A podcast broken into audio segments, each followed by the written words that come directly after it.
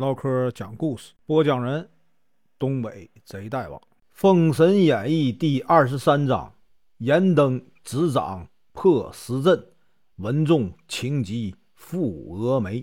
声明：本书由网络收集整理制作，仅供预览、交流、学习使用，版权归原作者和出版社所有，请支持订阅、购买正版。如果你喜欢，点个红心，关注我，听后续。赤精子把草人放下呀，拿出葫芦，收回了姜子牙的二魂六魄，直奔相府。到了姜子牙的床前，他把葫芦啊对准姜子牙的泥丸宫，把葫芦啊敲了几下，魂魄入窍。姜子牙慢慢的睁开了眼睛啊，说：“我呀。”好像睡了一大觉啊！武王和赤精子把来龙去脉一说，他这才恍然大悟。经过数日的调养，姜子牙终于痊愈了。次日呢，他和赤精子等人呢一起商讨如何破阵。正在这个时候呢，二仙山麻姑洞的黄龙真人来了，他对姜子牙说。武王啊，乃是顺应天命之贤主，我们众道友啊，特来帮忙西岐一起破这十绝阵。你呀，可以在西门外搭一个炉棚席垫，供大家休息。一日后，武吉带人搭好了炉棚，众道友呢，陆陆续续的到了。有啊，二仙山麻姑洞的。黄龙真人，太华山云霄洞的赤精子，九仙山桃源洞的广成子，寒元山金光洞的太乙真人，玉泉山金霞洞的玉鼎真人，五龙山云霄洞的文殊广法天尊，也就是啊后来的文殊菩萨，普陀山珞珈洞的慈航道人。也就是后来的观世音菩萨，九宫山白鹤洞的普贤真人，也就是后来的普贤菩萨，夹龙山飞云洞的巨留孙，后入世成佛，金庭山玉乌洞的道行天尊，清风山紫阳洞的清虚道德真君，以及呢空洞山云阳洞的元灵大法师。一共啊十二人，为昆仑十二上仙，都是啊元始天尊的徒弟。大家呢聚在一起，问姜子牙打算如何破阵。大家呢都听他的调遣。姜子牙诚惶诚恐地说：“列位道兄啊，我不过短短四十年的修行，才疏学浅，哪有列位啊见多识广？还是你们呢来指挥吧。”众人说：“我等啊，单打独斗没问题，却不擅长调兵遣将啊。”正说着，听见呐，半空中传来啊鹿鸣之声，一阵阵奇特的香气啊随风飘来。众人抬头一看，在瑞彩之上啊，有一位鹤发童颜的道人骑路而来，原来是灵鹫山元觉洞的燃灯道人。他乃是仙人之首啊，佛祖之源。众人一见他来了，都大呼有了主心骨。姜子牙呢，也连忙把这个符印交给了严登道人，请他执掌兵权。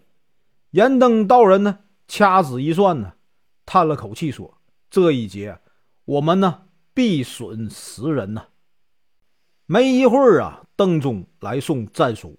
原来他们的十绝阵已经准备好了。姜子牙呢，答应三天以后啊会战。到了晚上，文仲啊及十位道友发现西岐的上空啊出现祥云瑞彩，五彩光芒啊。石天军一惊，彼此说呀：“看来昆仑山的人都来了，我们要小心行事。”三日以后啊。两军在城下相见，文太师呢带着邓信、张桃四将摆开十阵，姜子牙呢带着哪吒三兄弟黄天化、杨戬、雷震子等人呢，也已经准备好了。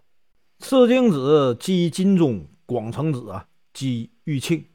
梅花路上的延灯道人，同着十位啊仙人从容而来。天绝阵里一声钟响，阵门呢打开了。秦完呢骑着黄斑虎出来了，张狂的问：“谁来破阵呢？”玉虚宫的第五位门人呢，邓华飘落下来，说：“呀，我来。”两人大打出手啊！秦天君呢？引邓华进了阵，他急忙上了板台，使出幻术。只听得阵阵雷响啊！邓华呢，感到晕头转向，昏倒在地。秦完呢，抢上一步啊，斩了邓华的首级。严登虽知这是邓华的命数啊，仍叹息不已。他呢，命文殊广法天尊破阵。文殊啊，对秦完说：“你们截教之人呐，无拘无束啊，快乐逍遥，为何摆此天绝阵呢？陷害生灵！我今天来破阵，避开杀戒，你等不要后悔啊！”秦完大笑道：“你是不知道啊，我的阵中有无穷变化之妙，还不知谁能赢呢？”文殊笑笑，脚踏二连，飘飘进阵。他把口一张啊，喷出一朵碗大的金莲，左手五指有五道白光向上卷，现出一朵莲花，花中有五盏金灯引路。秦天君呢见文殊啊被光笼罩，也不在意，他呢继续做法，哪知法术全消，他正吃惊之时啊，文殊抛出啊遁龙柱。将这个秦天君捆得笔直，文殊挥出宝剑，取了秦完的首级，出了天绝阵。文太师气得哇哇叫啊，正要冲上前去，被骑鹤而来的黄龙真人一把摁住了，说：“呀，这时阵才破了一阵，你别心急。”这时，道行天尊的门人韩独龙。见赵江摆出地裂阵，便跳了出来。赵江呢，剑法不如韩独龙，不到六个回合呀，他就迅速逃回阵里。韩独龙呢，大步追进阵去。赵江上了板台啊，将吴方摆动，顿时怪云卷起啊，雷火齐发。可怜韩独龙啊，一下化为了粉末。西岐将士悲叹不已呀。巨留孙呢，奉命而出，小心的进了地裂阵。他见赵江啊摇动无方，连忙用庆云护身，取出啊捆仙绳，令黄金力士啊将那个赵江提回啊炉棚去。赵江被捆走，吊在炉棚之上。文太师啊。见死了两位道友，又气又急，双方呢暂时休战。回去之后呢，延灯道人说呀：“这个风口阵破不得，此风啊非同一般的风，风中有啊千万种兵器，稍有不慎就会万箭穿心，必须啊有定风珠才行。”灵宝大法师说呀：“我的朋友渡恶真人，那就有啊。”定风丹，他住在九鼎铁叉山的八宝灵光洞里。我呀，这就给他写信，请他帮忙。姜子牙大喜呀，派单医生和朝田一文一武连夜赶往九鼎铁叉山。几日以后呢，他们见了渡恶真人。渡恶真人把定风珠啊给了他们，嘱咐他们呢不要丢失。单医生和朝田呢拜谢了，急急的。返回，经过黄河的时候啊，他们无意中发现呢，曹碧和曹相兄弟俩在做渡船的生意。方氏兄弟和曹田久别重逢，分外欢喜。方弼呢，听说单医生两人借到定风珠了，要去破阵，心想：自从背着啊殷郊、殷红二位殿下逃离朝歌。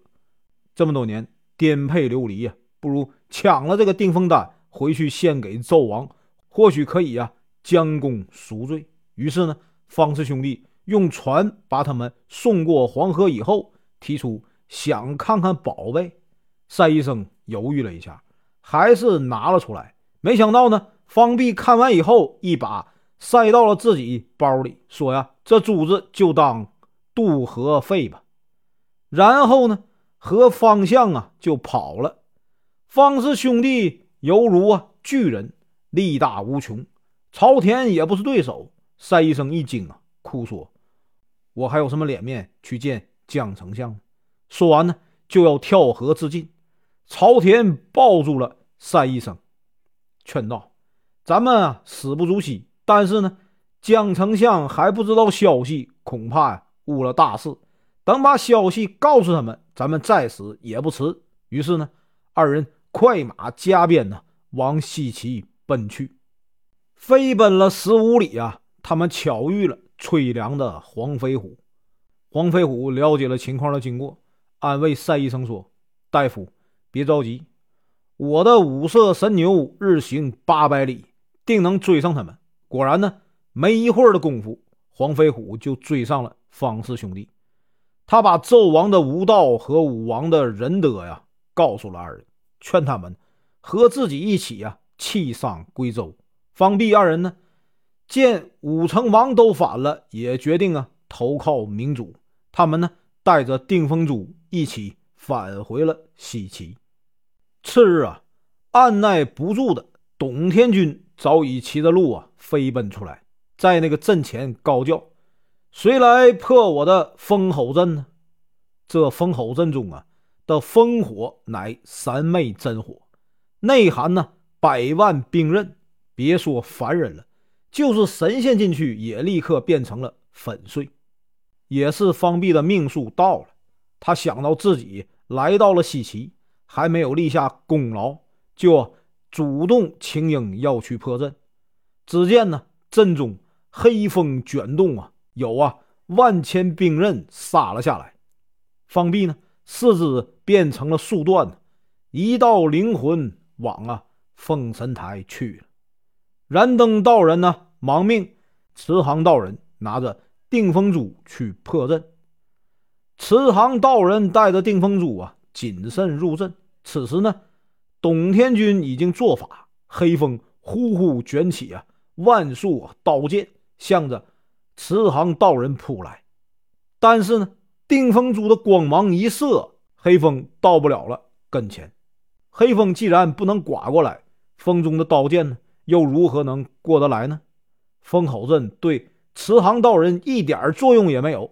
慈航道人将清净琉璃瓶啊置于空中，只见呢，董天军被瓶子瞬间吸了进去，化成一滩水了。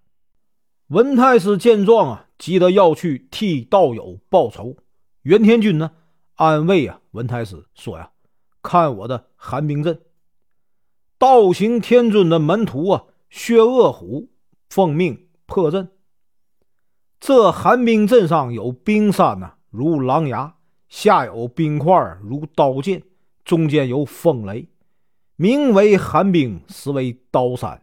薛恶虎入阵以后啊，只听一声响，上下呀冰刀合在一起，他立刻啊死于非命。道行天尊见两个徒儿都死了，虽能上封神榜，还是忍不住啊，叹了口气。